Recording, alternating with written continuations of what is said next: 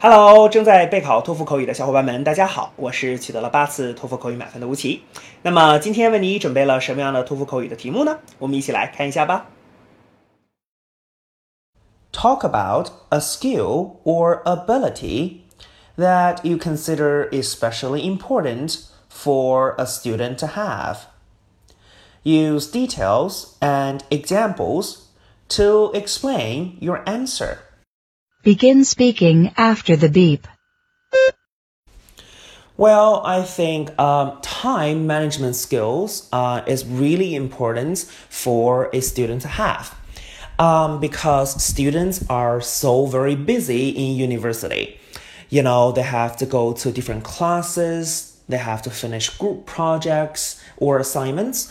Uh, some of them may even have club activities uh, or they have to do part-time, uh, part-time jobs.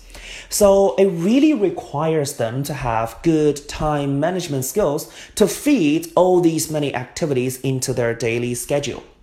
And also, with good time management skills, they can also find time to relax, try to balance their study and their play. So it's really important. 好的，那么以上呢就是我们今天啊所给出的这段满分回答。 接下来需要屏幕前的你做些什么呢？那就是要跟读和模仿这段录音，放一句录音，跟读模仿一句，再放一句录音，再来跟读模仿一句啊！所有的整段录音呢，反复模仿五至七遍。这样的话呢，相信屏幕前的你就可以掌握其中的单词、短语和句型。那么持之以恒的话呢，我其相信在你的托福口语考试当中，你就会把这些单词、短语和句型自如的、流利的应用出来。那么，我觉得你离托福口语的高分就不再遥远了。